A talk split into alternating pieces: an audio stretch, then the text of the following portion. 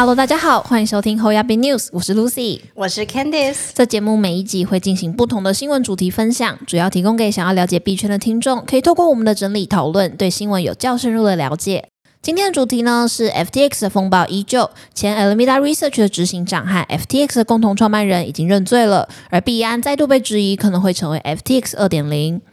全球第二大的加密货币交易所 FTX 倒闭，让全球投资人血本无归，而币圈的金童 SBF 一夕之间也跌落了神坛，沦为人人喊打的过街老鼠，甚至被控管理资金不当，面临多项联邦调查。在美国政府的要求下，巴哈马当局十二日已经逮捕了 SBF，美国检方也以诈欺和不当挪用资金等八项罪名起诉了 SBF，最高恐面临一百一十五年的刑期。纽约南区的检察官威廉斯更直指，这是美国史上最大的金融诈骗之一。而就像刚刚提到的，前 Alameda Research 的执行长和 FTS 共同创办人已经认罪了，这个案情似乎有所突破。根据《纽约时报》报道啊，前 Alameda Research 执行长 Caroline Ellison 和 FTX 交易所共同创办人 Gary Wang 目前已经向美国纽约南区检察署认罪，并选择与司法合作。稍早，他们两人都被美国证券交易委员会 SEC 指控涉嫌诈欺 FTX 客户。目前 SEC 仍在调查他们是否还有其他违法证券法的不当行为。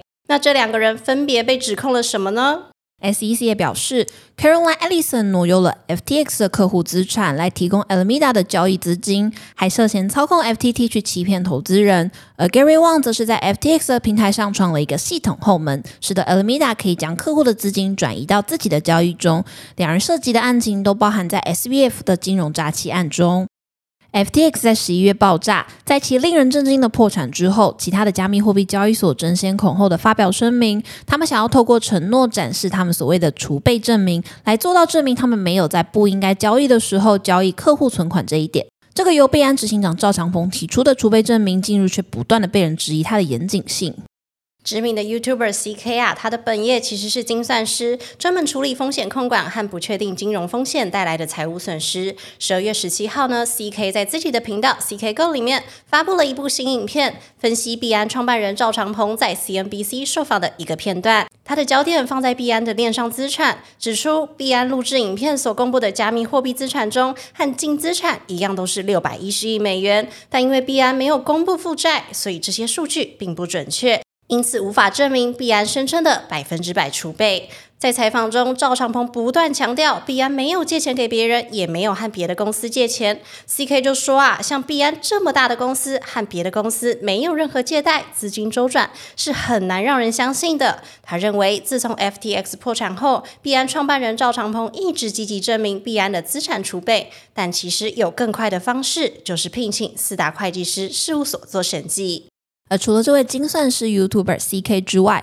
巴菲特的御用主持人 Becky 也指出，如果四大会计师事务所不肯接币安的审计，会不会就是代表币安本身有问题呢？那赵长鹏则回应，是大部分的会计师事务所都不敢接加密货币交易所的审计，因为他们不懂区块链和加密货币。不过他这个论点马上就被打脸了，另一位主持人就立马表示说，Coinbase 不也是四大审计吗？这个回应让 CZ 顿时语塞，最后仅吐出：“我们没有在看 Coinbase。当初 FTX 发迹时，币安其实是最早期的投资人之一。在二零二一年时，FTX 买回了币安的股权，而这笔投资的获利大概是二十一亿美元。”主持人接着问啊，这二十一亿是美元还是其他加密货币？赵长鹏表示，部分是美元稳定币 BUSD，但主要是 FTT。所以就算 FTT 现在大幅下跌，现在币安手上的 FTT 市值还有五亿美元。接下来主持人呐，问题就有点复杂喽，万一追回获利该怎么办呢？追回获利，也就是所谓的 cloud back，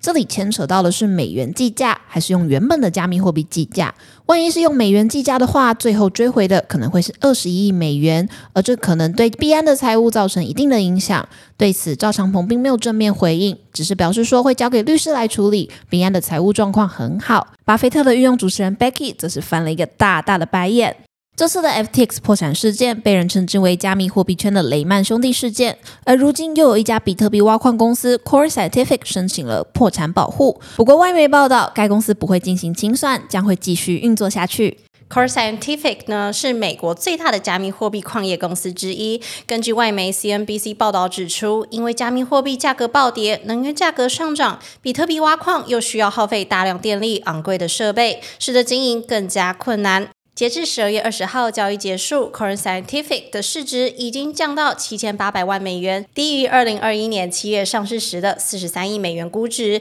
且股价也在去年下跌百分之九十八以上。一位熟悉 Core Scientific 财务状况的消息人士指出，他们已经在当地时间十二月二十一号凌晨向德州申请破产。而这位熟悉内部财务状况的知情人士更进一步说，Core 仍有产生现金流的业务能力，但无法完全支付公司租赁矿机的贷款。但 Core 并不会执行清算，仍会继续正常营运，并已经与大型持股人达成了协议，这些大股东将背负 Core 的大部分债务。本集的新闻分享就到这边结束喽。若听众有什么国内外的新闻或消息，希望我们能帮忙阅读，可以在下方留言告诉我们。感谢你收听今天的后牙币 News，我是 Lucy，我是 Candice，我们下周空中再见，拜拜。